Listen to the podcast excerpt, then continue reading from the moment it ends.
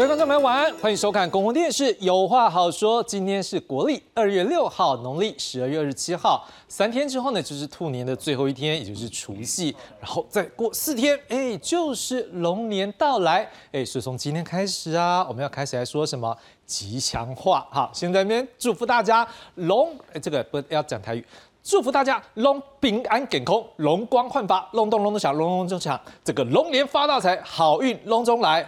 哦，我想了一个下午跟龙有关系的，对不对？好了，讲到发大财，昨天是国内股市兔年封关，这加权指数中场收在一万八千零九十六点零七点，跟前一年虎年的封关一万四千九百三十二点九三点相比，哦，这兔年上涨了大约三千一百六十三点，哦，这幅度超过百分之二十一。这过去一年来，我们国内股市的表现看起来代表我们国内企业的发展受到投资者的认同，而且不是只有国内。国际也有，而新的一年呢，国内经济表现是不是还是会龙腾高飞？大家龙内垮。当然，第一步呢，我们先要来看的就是国际经济。我们先从美国来看起吧。这个美国联准会。FOMC 呢上周开会，当然没有发生任何的意外，一如各界预期的，这个会议最后的结论呢，还是维持美国的利率不变，还是在这个百分之五点二五到百分之五点五的利率区间之内。各界现在比较关注的是，哎，到底你的 Fed 什么时候来降息呢？要降多少？美国联总会主席鲍尔强调，虽然美国现在的通货膨胀、经济发展还有劳动市场。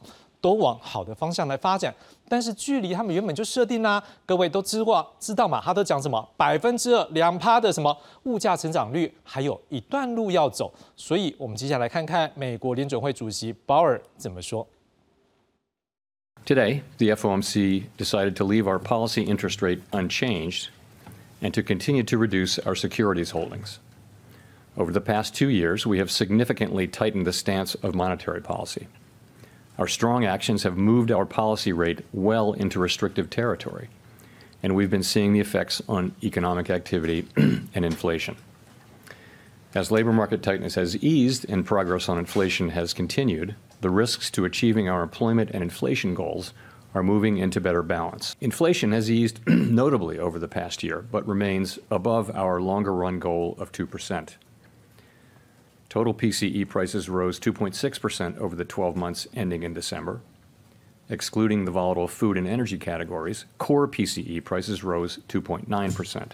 The committee decided at today's meeting to maintain the target range for the federal funds rate at five and a quarter to five and a half percent, and to continue the process of significantly reducing our securities holdings. We believe that our policy rate is likely at its peak for this tightening cycle, and that if the economy evolves broadly as expected, it will likely be appropriate to begin dialing back policy restraint at some point this year. But the economy has surprised forecasters in many ways since the pandemic, and ongoing progress toward our 2% inflation objective is not assured. The economic outlook is uncertain, and we remain highly attentive to inflation risks. Let me say that we have confidence. We're, we're, we're, looking for greater confidence that inflation is moving sustainably down to 2%. Implicitly, we do have confidence and it has been increasing, but we want to get greater confidence. What do we want to see? We want to see more good data. It's not that we're looking for better data. It's we're looking at continuation of the good data that we've been seeing. And a good example is inflation. So we have 6 months of good inflation data. The question really is that six months of good inflation data, is it sending us a true signal that we are, in fact, on uh, a path, uh, a sustainable path down to 2% inflation? That's the question. And the answer will come from some more data that's also good data. It doesn't, it's not that the six month data isn't, isn't low enough. It is. It's just a question of can we take that with confidence that we're moving sustainably down to 2%? You know, core inflation is still well above target on a 12 month basis. 12 months is our our targets. Certainly, I'm encouraged, and we're encouraged by the progress. But uh, you know, we're we're um, we're not we're not declaring victory at all at this point. We think we have a ways to go. 所以我们听到鲍尔他说，以现在走六个月的好成绩，他希望是十二个月，所以感觉上呢还要在六个月。我们再可以请老师们来为我们做解读。好，另外一个这个组织叫做经济合作暨发展组织 OECD 在昨天，也就是二月五号呢，宣布把二零二四年的全球经济成长率呢，从去年他们预测的百分之二点七向上调整到百分之二点九。这主要的因素之一呢，是美国经济前景改善。OECD 也提到，这红海航运呢，我们昨天晚上不是有提到吗？也门胡塞武装的这个影响。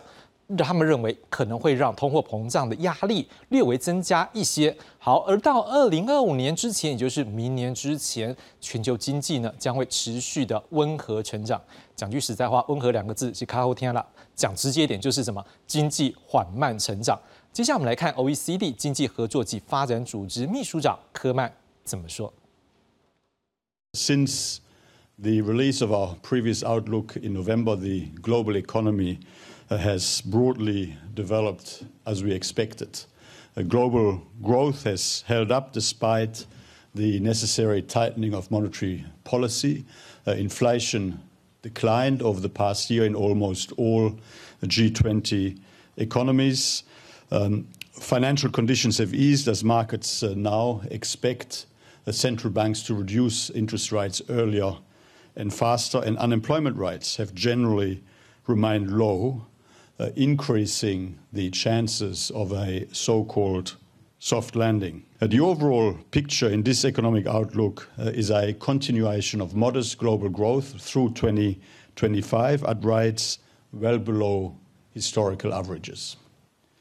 We project global growth, uh, global GDP to grow at 2.9% this year, mildly lower than last year's 3.1% related to the effects of tight monetary policy.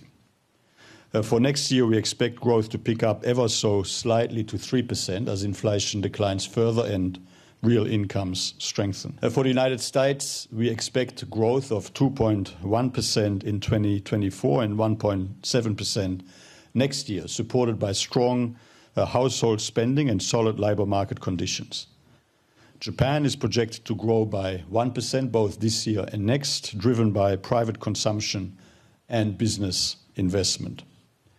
For the euro area, we expect growth to improve from 0.6% this year to 1.3% next year as credit conditions ease and real incomes strengthen. The decline in inflation from its peaks in 2022 has been a key positive development for the global economy.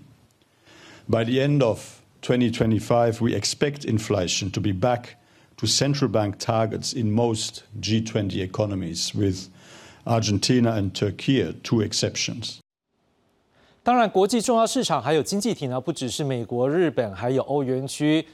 中国也很重要，哎，不过到底经济好不好呢？基层民众的感觉应该是最强烈了。这几天我们画面上看到，这就是中国过年，他们有一个春运的期间了哈。有些外国媒体也直接就在这个车站来访问中国的民众，他们对于未来中国经济还有景气的看法，目前听起来都不算乐观。我们来看看下面这段访问内容。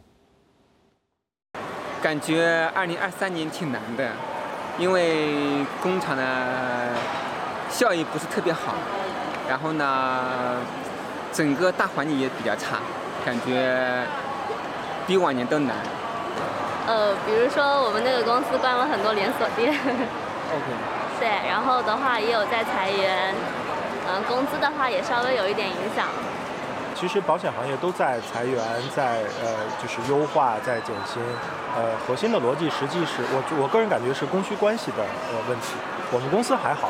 因为我们公司呃，就是过往的整个的呃运营路线相对稳健，不太激进，所以在这个整个的这个行业的销售人员调整的过程当中，我们受到的冲击还算比较小。好，之前我们一些学者就帮我们分析过了，中国目前面临了房市、股市还有外国投资这三个方面都有信心不足的问题，另外还有通货紧缩的风险，而这些层面要如何改善，目前也是中国经济成长的一个当务之急。尤其在美中两大国对抗之下，中国要如何争取更多外资，看起来也是一个关键。我们先来看看中国相关部会他们的说法。我们将进一步完善市场准入制度体系。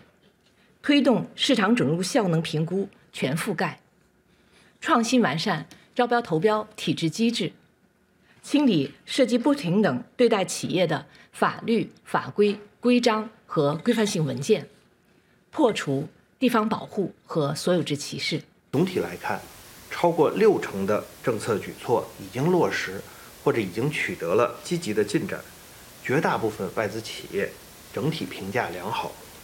下一步，商务部将继续推动各项举措加快落地见效，及时通报外资企业普遍关注的政府采购标准制定、投资便利化等方面工作的进展情况，进一步加强外资二十四条落实情况的评估工作。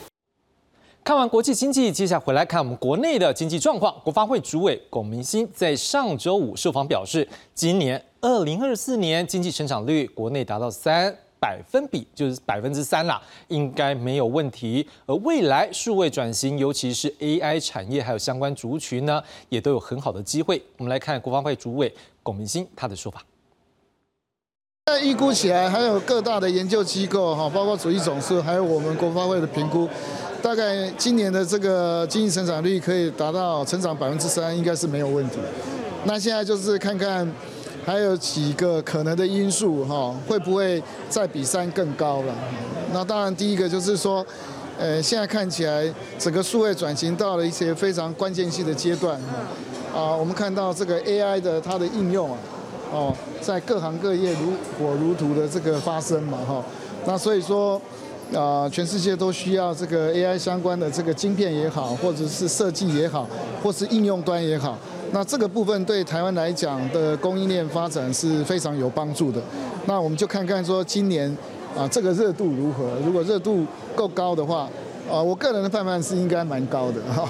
那所以啊，我们是很乐观的来看待这件事情，所以呃，应该可以呃比百分之三更往上突破。主计总处呢，在今天下午公布一月份的物价变动概概况。好，这 CPI 就是消费者物价指数的部分呢，跟上个月相比是持平，也就是没有变动。好，那这个之间的变化，我们来看一下。好，基本上呢，这个 CPI 的是跟上个月相比的时候呢是没有变动的。那但是有哪些变动？我们发现有增加的哦。第一个医药保健，再是杂项，在交通资讯。好，在居住部分呢，也是相对的是比较增加的。但某些部分像食物。降了大概百分之零点一，而教养娱乐百分之负零点二八，而衣着部分呢，因为促销嘛，哈，年终嘛，所以这时候呢，大概降的比较多，是百分之负的二点零七。不过基本上这东西俩人波对啦，就是有多有少，尤其像是你说食物这部分，我们都有感觉食物不是有增加吗？对，因为食物部分像是水产品还有水果，它都是涨价的。那蔬菜的部分呢，它也是啊，对啊，我更正。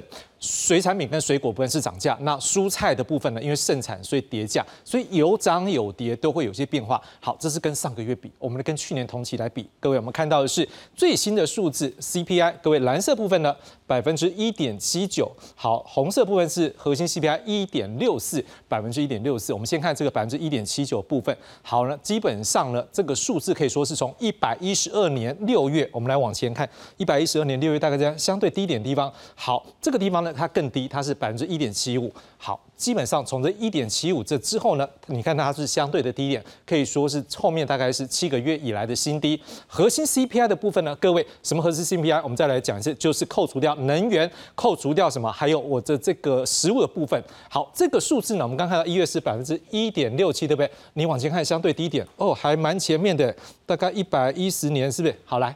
大概这个就是从一百一十年十一月，差不多是这个地方。好，那这地方是多少？百分之一点五，现在是百分之一点六四，所以可以是从这个时间以来后面的二十六个月以来的新低。好，我们先来看看主计总处专门委员曹志宏怎么来解析这个现象。今年一月 CPI 上涨百分之一点七九，就如您所说，比。十二月啊，就是上年去年十二月百分之二点七是明显缩小的。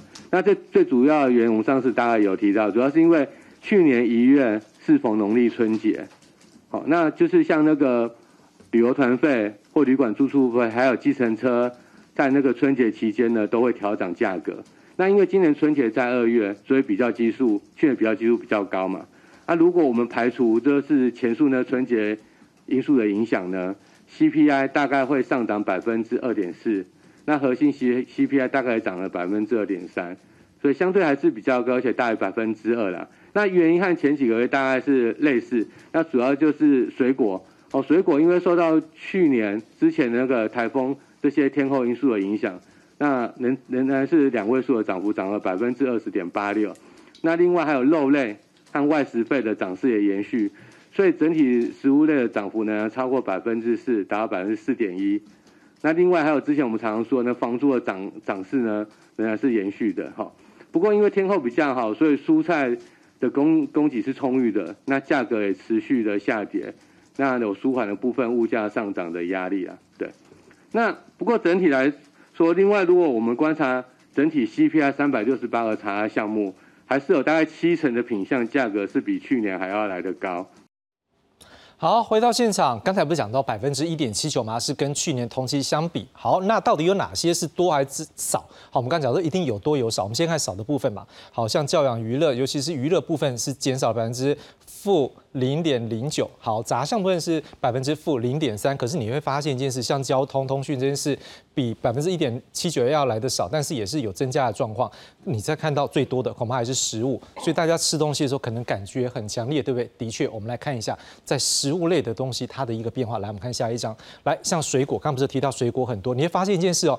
最近一百一三年的一月呢，这个指数来到了一百三十一点三九的数字，你会发现，实际上这个数字相对于之前来讲，都还是颇高的。所以你会发现，水果事实上是一路增加。还有什么在涨？来继续看，我们来看到肉也是涨。各位，你看到这个一百一十四点四三在这边，可能还比这个你看上个月的时候，呃，去年这十二月的时候一百一十四点三六那边还要高，所以肉也是继续涨价。所以对外食族来讲呢，我们也整个来看到外食族的一个指数来。外食费用你会发现一百一十二点一三也是比这之前要来的高，所以一直涨一直涨，对于很多人讲感觉就不是那么好。尤其来我们看下一张，对于一些弱势族群来讲，为什么呢？他们可能会压力比较大，是因为他可能消费版就没有那么多。好，相对于高所得的来讲，他可能有一些娱乐。我们刚看到娱乐是不是还反而降下去？所以对于低所得的家庭，它的整个 CPI 的年增率，因为它的消费大部分都是一些饮食，好，必须要吃饭嘛，好，所以这个比例相对的，它就相对高很多，比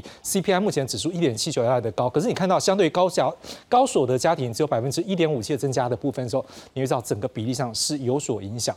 但是难道这物价就这样一直高上去吗？有，来各位有一个好消息了。主要各个国家，我们先看去年的部分，你发现让中华民国台湾在这边百分之二点四九的一个年增率，相对于其他国家，你看欧元区、新加坡、美国、南韩、日本都比我们高。好，当然香港跟中国大陆目前他们有面临的是另外一个因素了哈，甚至我们讲说它是一个通缩的状况，所以当然相对比较低。可是你发现到目前一月份已经有公布的，像是欧元区或是南韩，我们还是相对它来讲。比较来一个稳定，事实上，主计总处就告诉我们，因为我们有些产品，有些原料都是靠进口的。目前，当国外的物价越稳定的时候，我们国内物价的稳定程度也会相对提高。我们听听看主计总处怎么说。主要国家的 CPI 的涨幅都已经趋缓，好，所以各国紧缩的货币政策间歇，但是那个之前的升息效应仍，仍然会持续，仍然还在持续干扰着消费投资，所以。国际农工原物料价格因为需求不振，所以仍是仍然比较疲弱的哈。那那因为我们大家都知道，我们国内的原物料大多是仰赖进口，所以当国际原物料价格如果比较下跌或回稳的时候呢，对国内的物价是具有稳定的作用。那影响所及，如果我们观察，不论是以新台币计价的进口物价，或是包含国产内销合在一起的内销品的价格呢？都已经是连续十一个月走跌，那相信对国内通膨的压力是确实是有趋缓的。不过刚刚有提到，不论是外食或是房租这些服务类的涨幅仍然是比较大，而且服务类价格具有僵固性，所以这是未来物价需要特别注意的地方啊。对。今天我们来关注国际的经济走势，当然还有更重要的是国内产业的发展。赶紧来介绍今晚来宾，第一位介绍是中华经济研究院台湾经济所副研究员陈新慧陈老师。主持人、各位观众朋友，大家好。第二位介绍是东吴大学经济学系副教授赖志芳赖老师。主持人、各位观众朋友，大家好。第三位介绍是中央大学经济学系教授邱俊荣邱老师。志雄好，那祝福各位观众朋友龙年新气象。啊，新年旺旺旺！哎，谢谢，也祝福现场三位老师，大家跟观众一样一起旺旺旺！好，好，来，当然了，这个讲到今天的题目，我就直接一开始就请教陈老师。我们刚才看到，包括国际的一个发展，也包括这个美国哦，当然也有这个访问，也有讲到说日本，也有讲到欧元区，也有讲到中国。你怎么看说这各个经济体目前未来的这一年可能有的经济发展？呃，其实如果从美国的市场来看呢，我想大家应该取得一个共识，就是它应该是不会出现硬着陆啊，包括它的一个劳动市场相对的是稳健。那主要舆论关注的焦点还是在它一个降息的时间点。不过我个人认为啊。包括我们刚刚看到主持人有介绍说啊，鲍威又出来恐吓大家 说我要在延后降息。其实呢，它最主要的呢是要打击市场对通膨的预期，啊，尤其是接下来要选举了，还有最近的红海的事件。所以我个人认为说，它其实大家都在猜它三码四码，甚至市场还会说好，它好像有一些呃可能预估错误。其实它会每一个月动态的调整，它绝对不会轻易的去松口，啊，因为。预通膨预期其实是一件很可怕的事，是啊，就说即使它没有，就像我们听到卫生纸要涨，大家就去抢，所以反而会造成一些供应链的问题。所以我觉得这个部分呢，就说在这个升降期时间点，它是动态调整，那么对一些股债市的影响，其实相对之前它在强势暴力升值的程度上来讲，其实已经有稍微钝化。那对主要对呃台湾产业或是对国际关注的呢，我觉得是一些中小型或新创企业的资金压力，啊，尤其是在这段时间大家都在等终端需求，所以这个的压力上来讲，哈，是一个不均衡的。如果大型资金企业当然没有什么影响，可是相对的一些中小型企业或是属于资本支出的，像工具机业者，那这个就会是他们非常关注的一个重点。那中国市场的部分呢？当然，现在我们看到很多都是中国市场的负面消息哈。但我个人哈，我们因为我们在做这个采购经人指数，我们常常会看一个所谓的月增率或是年增率。那我个人是觉得说，中国其实它主要像是在做一个调结构，因为其实在疫情期间呢，我们可以看到哈，尤其是在欧美非常严重的时候，台湾跟中国是全世界少数连续几年是正成长。那我们在那个时候也看到非常多的钱进到中国大陆的房地产市场，所以他开始主动的去打所谓的三道红线，包括他打房地产啊，然后他有打所谓的电玩产业啊，把然后在美洲贸易的竞争下呢，他希望把年轻人赶回所谓的制造业的市场去。所以其实他也在调结构，包括他要建立他自己平行的供应链。他以前是所谓的一个低成本啊、劳动密集的一个 labor intensive 的一个 market 的形式，但我们现在也看到，其实他开始有一些转型，包括他要推电动车，他要提到更高阶的，或是他想要主导半导体。所以这个转型的过程中呢，我认为现在的一个国际经济局势，包括像台湾。我们从我们的采购经营指数呢，也可以看到，其实数据已经是慢慢慢慢是在回升了。虽然还在紧缩，但是速度上是就是呃衰退幅度是越来越少的哈。部分产品也是呈现正向，但是呢，关键点还是在信心不足，因为我们一直没有看到一个终端需求的一个强烈正面的讯息。那尤其是现在要农历年了，大家都会。观望一下哦，因为这一阵子价格波动太大，所以基本上我是觉得说，二零二四年啊，在刚刚整这一个结构下，一个相对的机器是有机会我们会看到一个啊成长。那这个成长呢，与其说温和成长，我会觉得是不均衡的复苏。它的一个成长的力道，在不同的国家产业，或者说它做的产品，比如说高阶 AI 的，还是低阶的，接定终端消费还是工业应用呢？啊，启动的速度会不同。当然，赖老师，我们就要关注了。有时候经济表现有很多指标，像其中可能有一个指标，就可能来自于市场的反应。我们也跟他谈到，是说像去年一年，很多人一直在讲，哦，可能会经济衰退，可能股票会来怎么样，斗退路。可是会发现一件事，去年国内外股票，大家感觉上就是，哎，不是斗退路，继续往上走。但是当然，最近大家会感受一个问题，是说，今年像刚才我们听到 OECD 讲啦，他说是。这个叫什么？我也不能再讲缓慢的，他人家的说法是温和了哈，是温和的上升了哈。那温和这件事情当然就是讲好听了，但是对于观众来讲，可能也会关注的是说啊，奈加诶指数的一个反应，这也是一个市场指标嘛哈。是，但是我们也不能不知道是说现在到底整个国际的经济真的还是像这些指标这么好，还是说恐怕经济它会开始比较温和的时候，这些的一个指标恐怕也会有一些相对的调整。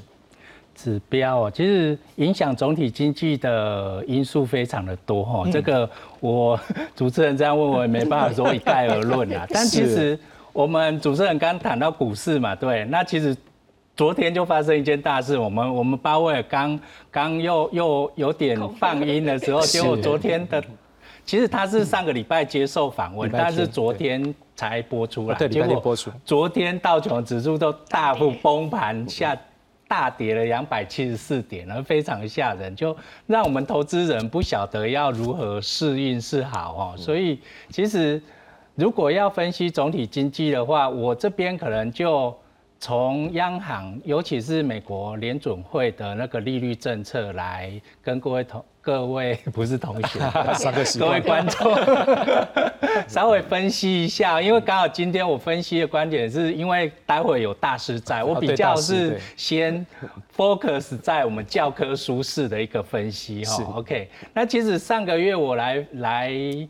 录影的时候，那个时候美国一月五号嘛，美国劳动部他刚公布了一项二零二三年十二月的非农就业指数，那时候新增了二十一点六万份的工作，那这个数字是怎样？超大幅超出了市场的预期。那这一次跟前几次不一样，因为前几次都低于市场预期，市场已经预期。很差了，那你公布出来更差。可是那一次不一样，所以一月十一月五号公布那一次高于市场预期之后，那一次我就说，其实美国的经济可能会有所不同了，经济前会改变人民对未来经济景观的那个乐观预期啊。所以我那时候就说我预期可能费的它的利率政策可能会暂时有更高的几率维持在。比较高的政策按兵不动，然后它开始启动降息的时间点可能会更加的延后。那你可以看一下我刚刚哎前一张图，嗯哼，嘿。在前面一张嘛，对对对对对，哈，上一次我我有提供那个就是市场预期的那个降息的 timing 跟那个幅度啊，那这一次我提供一下，就是这个是美国的 Fed Watch 哦，就是市场对联总会升降息的几率哈，那你会发现那个在三最右边是二月三十，OK，对，一月三十哦，那你会发现其实那个对市场预期美国联总会那个。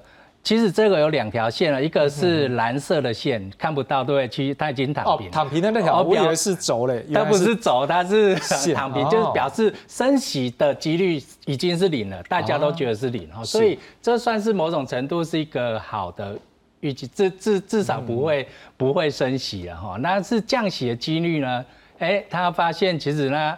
这个公布之后，其实它的那个几率啊，也是大幅的降低哦。就是三月，我记得三月二十号降息的几率好像是已经降到三十五以下。那在之前其实是高达五六十趴以下。其实，在之前大家都预期说，可能三月就很快会降息。那为什么市场会这么预期？就是因为之前连续四次的非农就业数据都低于市场预期。那不只是这个数据，很多总体的数据都低于市场的预期，所以大家认为。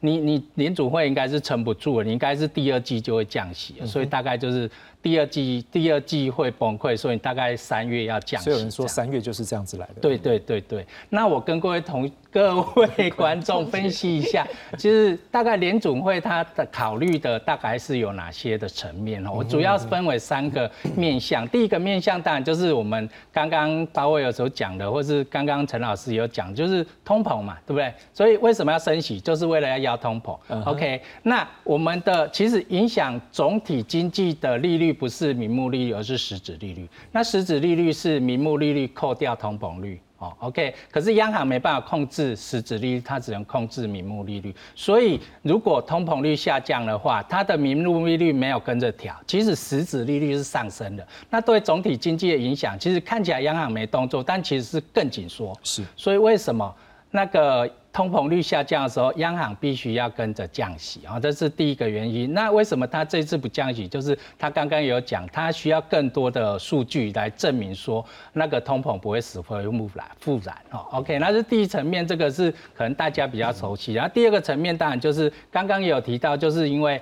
那个之前是因为预期经济呢，可能在第二季的时候可能会出现衰退，所以三月要降息。可是最新的数据显示，像比如说那个 INF，那个美国之前预期美国今年的经济成长是一点四，哦，非常低。那最新一次 INF 是预期二点一，哦，已经很高了，哈，已经还不错了。然后最新的那个那个工资的成长率也大高于通货膨胀率，所以实质购买力上升，哈。所以为什么它它？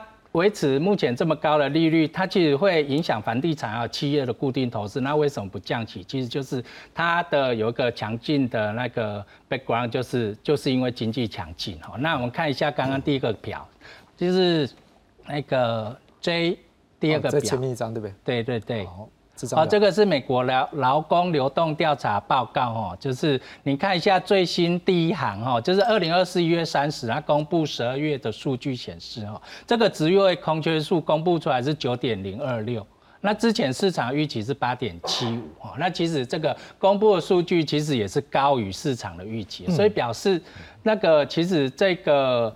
站在企业的角度，其实对未来的市场展望，其实也是偏向乐观了。不过，当然这一部分我要我要稍微打个预防针，因为有些专家其实有不一样的看法啦。可能或许可能等一下邱老师可以补充一下哈。OK，可是为什么经济上涨？通膨却下降了，这个在我们教科书上有一个很有名的曲线，叫菲利普曲线。它刻画的是通膨率跟失业率的关系。他说，其实一般经济体系如果通膨率高，失业率会低；失业率高，通膨率会低。哈，那是负负相关。可是这一次不一样，这一次并没有出现通膨率跟失业率并没有出现。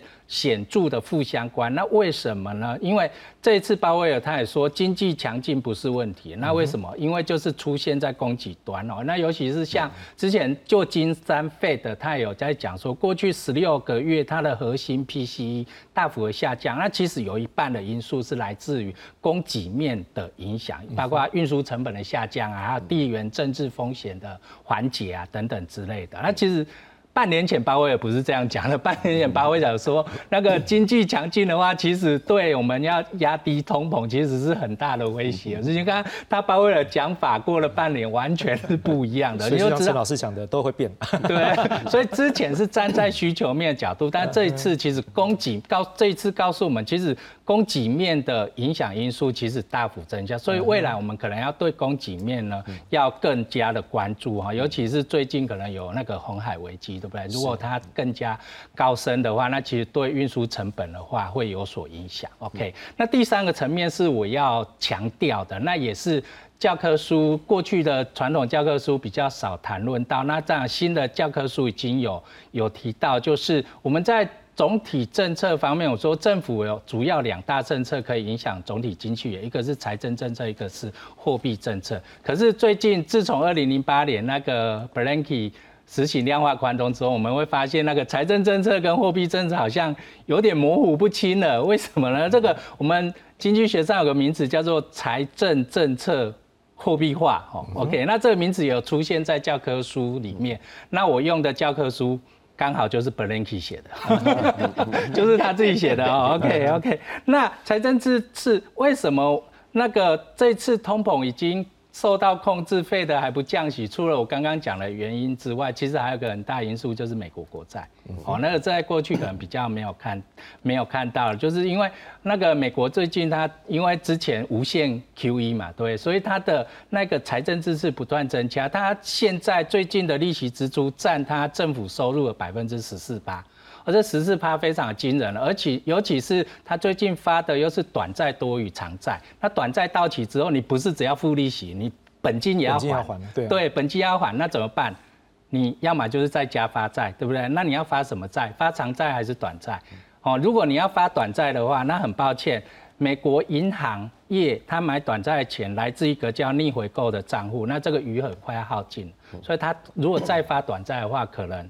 卖不出去，那发长债吗？发长债那很抱歉，那对那个利率呢会有很重大影响，可能会对整个金融系统会造成系统性的危机哈。OK，那这那更严重的话会发生流动性的危机哦。所以那怎么办？那只好发长债，那要靠怎么样？靠联准会来来帮他解围。所以联准会第一个。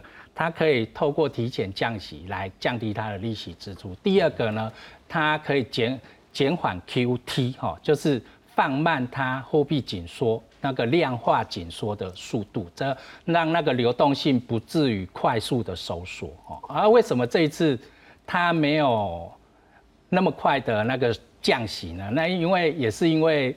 他跟财政部哈，其实我们要关心一下其他的关于财政部来的讯息啊，就是耶伦他最近有发布两件事，第一次就第一件事就是其实最近一次他财政部的税收呢高于预期啊，所以表示他的那个比较有那个偿债的底气啊。第二个是耶伦他有说哈，第二季呢他的发债预计要发债的金额是大概两千亿。啊，这两千亿的数字其实是只有市场预期的一半，我等于是腰斩了，所以他告诉，等于是他透过透过新闻告诉那个联总会主席说，我还撑得住。那既然财政部还撑得住的话，那我联总会就不用那么急着要去降息。OK，那我对未来预期是应该是跟我上一次讲的一样，应该是它。开始降息的时程会延后哈，三位应三月降息应该是几率不，至少是五六月以后。OK，那因为经济强嘛，那短期的财政威胁不大。可是它一旦启动降息之后，下半年启动降息之后，其实它可能会降息的速度会更快。嗯 OK，因为总是总是要降息嘛，那你的时间缩短，当然你降息的速度就要加速哈。那这个更快速的降息。为什么？因为它的财政压力迟早会到来，是对。然后目前的高利率其实还是会让我们目前强劲的经济体还是有一点点的蒙尘这样子哦。所有的结论是更晚降息，但是这个短期结那个伤害不大，可是更快降息，这个对经济体的刺激其实不小。OK，所以我的结论是应该是短多。短空长多，好，的确，刚刚老师有提到这一个鲍尔，他在接受这个美国 CBS 六十分钟时，他有提到说，事实上现在美国的债务这个问题啊，已经走在一个应该是快要盯不住的状况，因为他的意思，他是说，当你不去趁这个时候赶快去解决这个问题的时候，恐怕就是会撑。就是在一个无法支撑的道路上，大概是这样说，所以这也反映出来说，它现在举债的一个速度，比起它经济成长速度，还是相对来讲是要更大的。当然，这个题目如果是从这角度的话，要有请大师来解读一下。那个如果说真的美国的经济并不如预期的这么的 nice，但是它看起来它就是盯得住，它还是可以维持一个温和成长。好，国际上面大家也是温和成长，那我们台湾呢？我们现在是比较担心温和成长。好，呃，看台湾当然还是要从全球来看了哈。呃，不过我先先恭喜呃各位观众，刚免费上了一趟很精彩的经济课。对对，我们今天一学分。好，刚刚志雄一开始先提到股市哈，呃，事实上现在这个呃股市这个金融面跟实体经济脱钩其实是蛮明显的了哈，所以你会看到。呃，这个经全球经济成长率没有多好嘛？啊，对啊，二点多趴比过去其实是平均来讲是低的。那股市一直飙，好，对啊，台那你看，呃，非常明显，股市受到什么影响？哈，上一次联总会暗示说要降息三码的时候，哎，股市就狂飙了，不止股市狂飙，资产周的资产价格，不然我们讲过比特币也狂飙，哎，这个就透露给呃 联总会一个讯息，钱很多啊，市场上 啊，OK，那个刚刚赖老师也很清楚的告诉大家了。呃，其实联总会考虑事情也没那么复杂了，哈，呃，通膨离两 percent 还有一段时间呢，好，还有一段距离啊，为什么他要暗示呢？其实大家都知道，其实不是物价的因素啦，实际上就是债务成本，哈，他必须要降低美国举债的成本，哈，那呃，现在这个呃债务的压力比较小一点了，哈，所以他现在就不急着了，哈，其实呃，我们的一贯性比鲍尔高，我们在这个节目讨论的，我就一直讲。不要太过呃过度乐观预期美美国会降息这件事情哈，就自己把我自己暗示又又跑回来好，所以大家不要那么呃过度这个呃乐观的预期哈，的确是这样子。好，所以刚刚刚讲到这个全球是不是温和成长哈？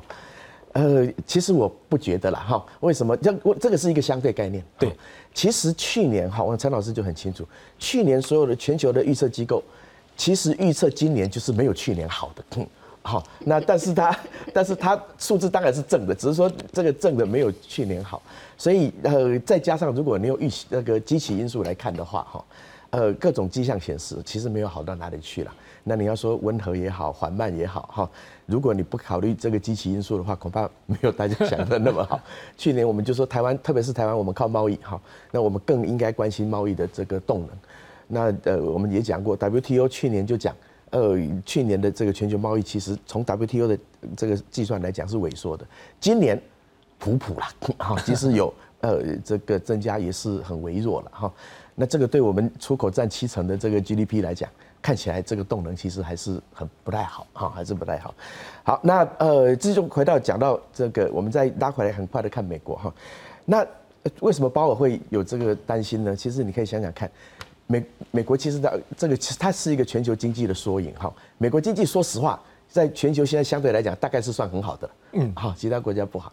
那美国经济相对来讲好，原因是什么？呃，可能呃通膨趋缓这个是一个重要因素哈。如果是这个因素，呃，而且美国薪资通常成长的会呃跟这个物价上升比较接近，所以大家不觉得购买力受损嘛哈。好，那接下来就来喽。如果通膨趋缓是一个很重要的支撑经济的力道。好，那呃，包括这次讲就告诉你，我不能放任物价这个通膨再上去，再上去好不容易这个呃经济还不错，又会受到打击，所以如果你这个通膨再上去，他就得考虑咯，那我到底该升息还是该降息？好，又回到原本这个困扰的情况哈，所以他现在就如果债务问题不是关键，他现在就会回到比较保守的情况哈，哎，所以现在就宁可采取一个稍微鹰派一点的这个做法哈，所以我很同意刚刚赖老师的看法，就是呃还是一样哈，不要过度乐观预期这个联准会降息的可能性哈。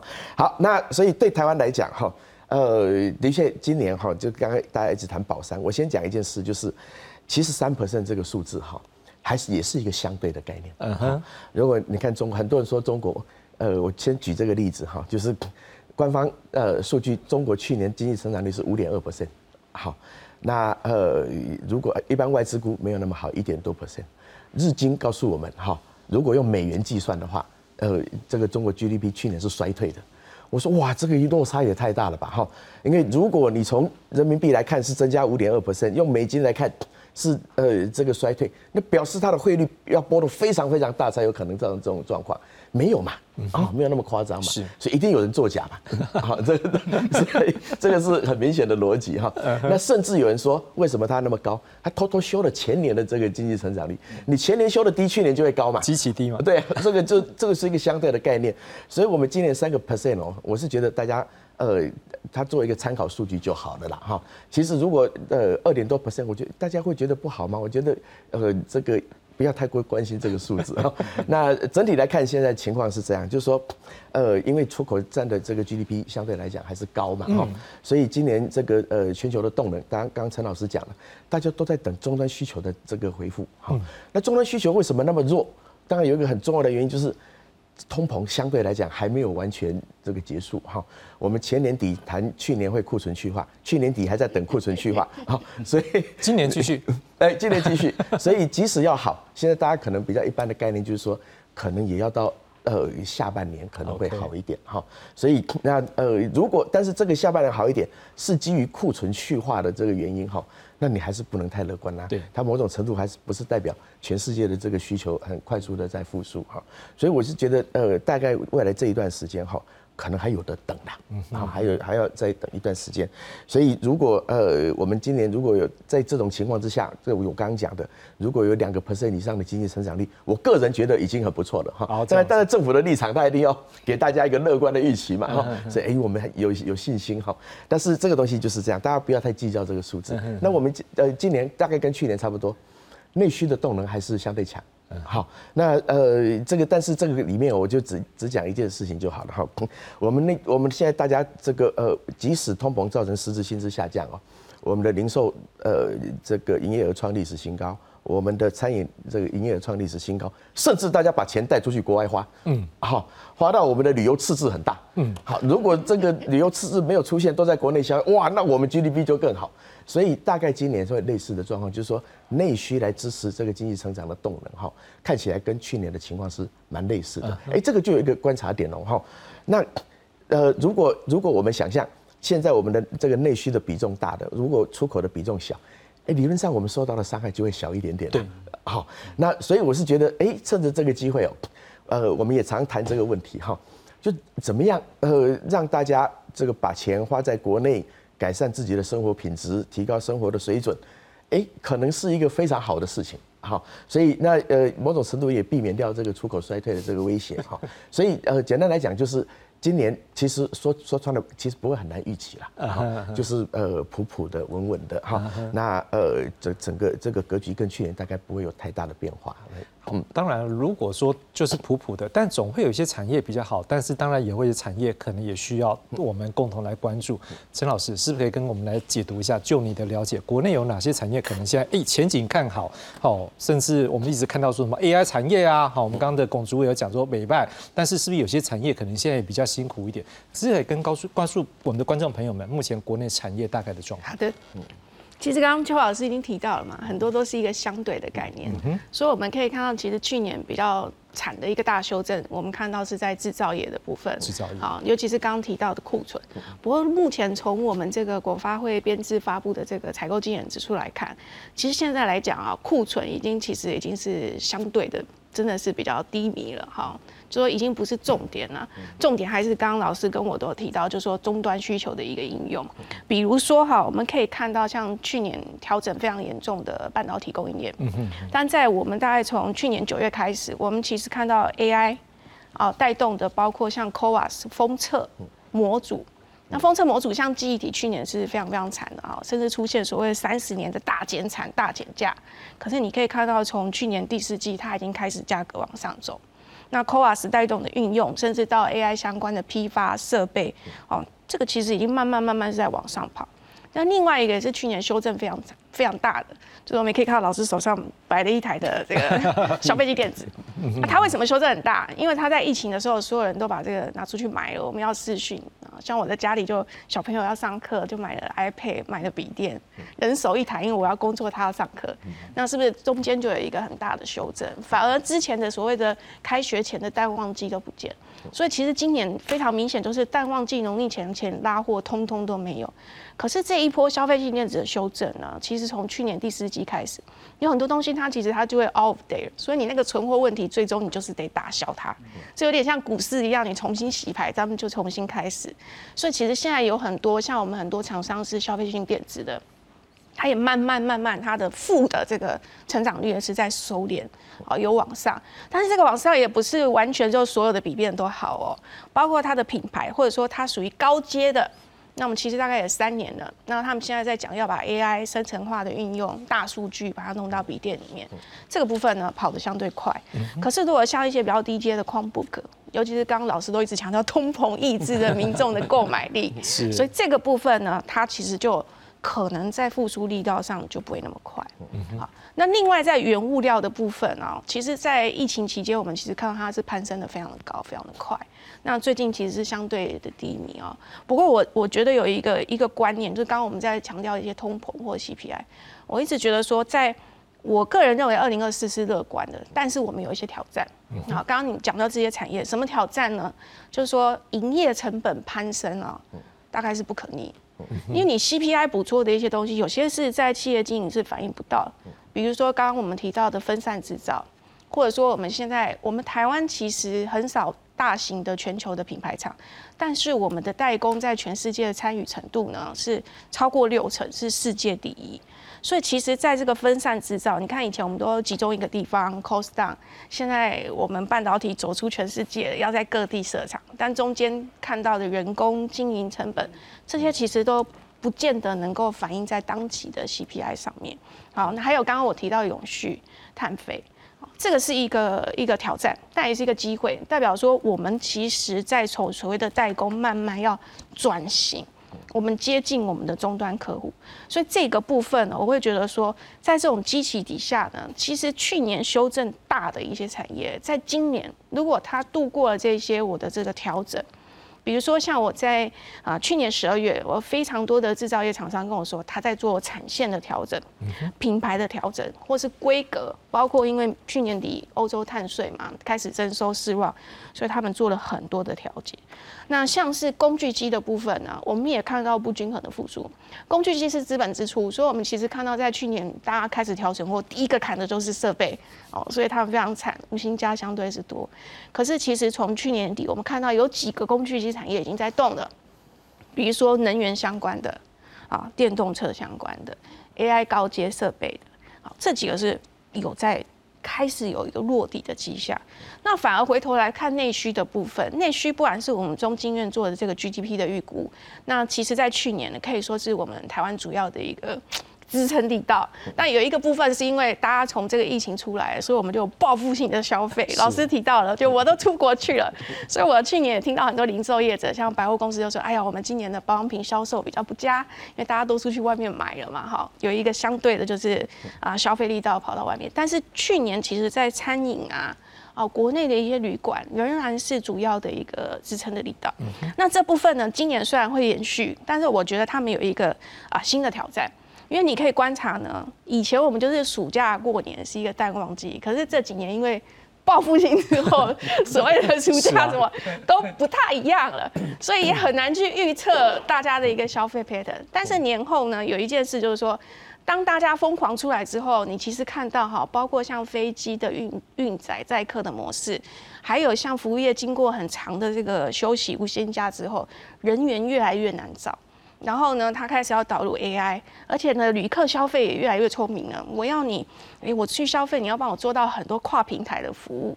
所以我认为呢，在明年其实啊，内需的这些消费零售，它的营收会是仍然是很好的。但是它的挑战在于，它必须要把它这些提高的一些服务的成本，以及它的转型，要能够适度的转嫁给这些消费者。那问题就回来了。当我报复性消费的时候，我就不 care，因为我好久没 出去了。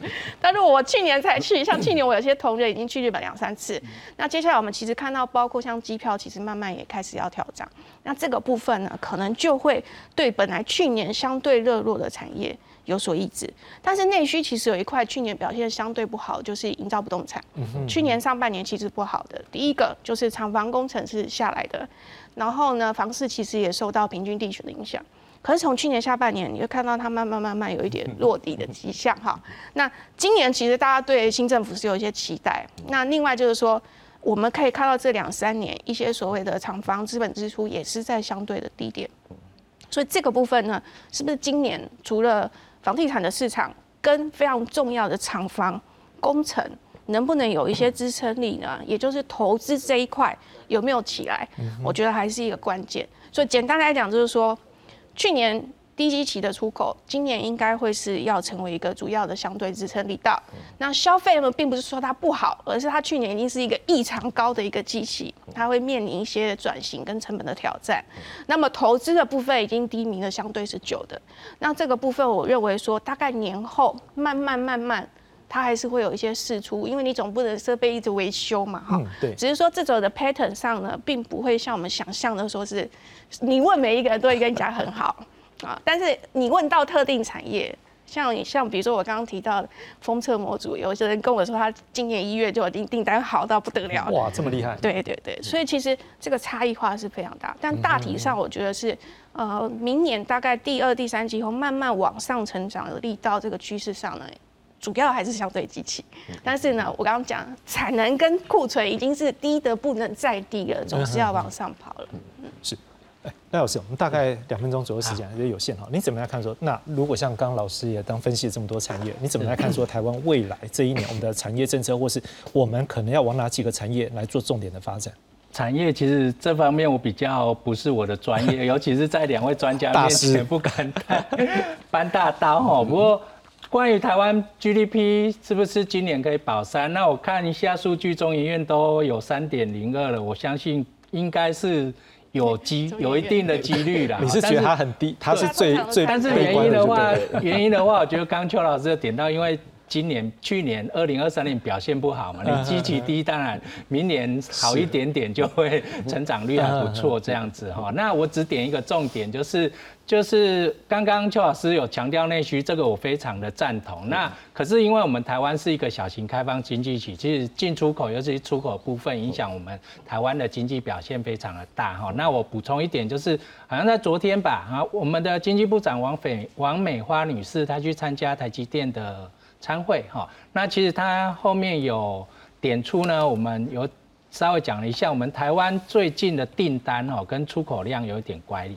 那我们的订单有分海外生产跟国内生产，那我们海外生产地单其实不是很理想，这样子哦。那国际景气也恢复的不是很好，那这样子的话，其实我们台湾或许在未来两三季哈，那个可能经济表现也不会太好。那主要看我们的出口的地方，刚刚有讲到我们中国的景气复苏不理想嘛，对不对？啊，十二月订单减少，整年在衰退，然后再来就是欧洲哈，那欧洲是冬季是淡季，那我们刚。呃，最近发生了红海危机，对不对？那红海危机当然也会对我们的那个出口造成影响，不过刚好是淡季，或许冲击是会小一点点，但还是一个冲击嘛，哦，OK，所以还是一个比较负面的情形啊，所以未来可能要对那个运费有没有上涨啊，是不是有空柜的情况，还要再密切密切注意这样子。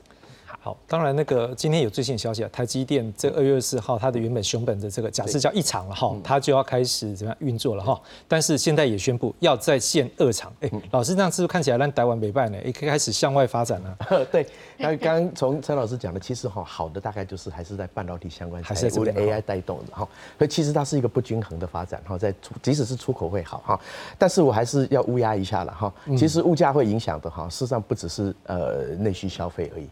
那大家要知道，大家都很清楚知道一件事：台电过去两年已经亏了四千亿了，嗯，中油也去年也亏了这个将近两百亿。好，天然气政府补贴多少？我们现在看到，刚这个志勇给大家看那个，好像台湾的物价相对来讲少，呃，这个增加的比大家都低。但重点在台湾，大家都觉得物价涨了很多。对啊，但是数据上是这样子。不要忘了，这个政府是花了很多力气在压这些成本的哈，所以也导致央行就说，你看物价很平稳，我什么事都不用做了哈。那但是还是要讲，电费会不会涨？好，这所有政府过去压的，包含天然气价格、油价，所以加上刚刚现在啊，加薪是政治正确，好，所以呃，整个台湾其实在面对一个成本开始逐渐合理化往上的这个阶段，会不会冲击到产业？会好，那所以大概就是对那种。比较不依赖成本的产业，啊，包含我们的强势的半导体，它它比较不会受到影响。但是我们过去长期依赖低成本代工的这些，包含船产也好，哈，或者是一些呃这个呃太依赖成本的，其实它还是会有比较明显的问题。刚刚陈老师也讲，碳费明年就要克了，哈，所以它所有的成本其实都一直在叠加上去。好，这个就回来了。调结构啊，不是只有中国要调结构，我们也得调结构啊。是啊，所以你得怎么样去在成本上升的情况之下，我们开始去把那个获利率好的产业赶快建立起来，啊，去取代旧的这种完全依赖成本的这个产业。这个是新政府我觉得非常重要的当务之急。好，那呃，当然不只是半导体产业，它有优势，我们就继续持续。但是包含生技，哈，包含很多我们刚讲的 AI。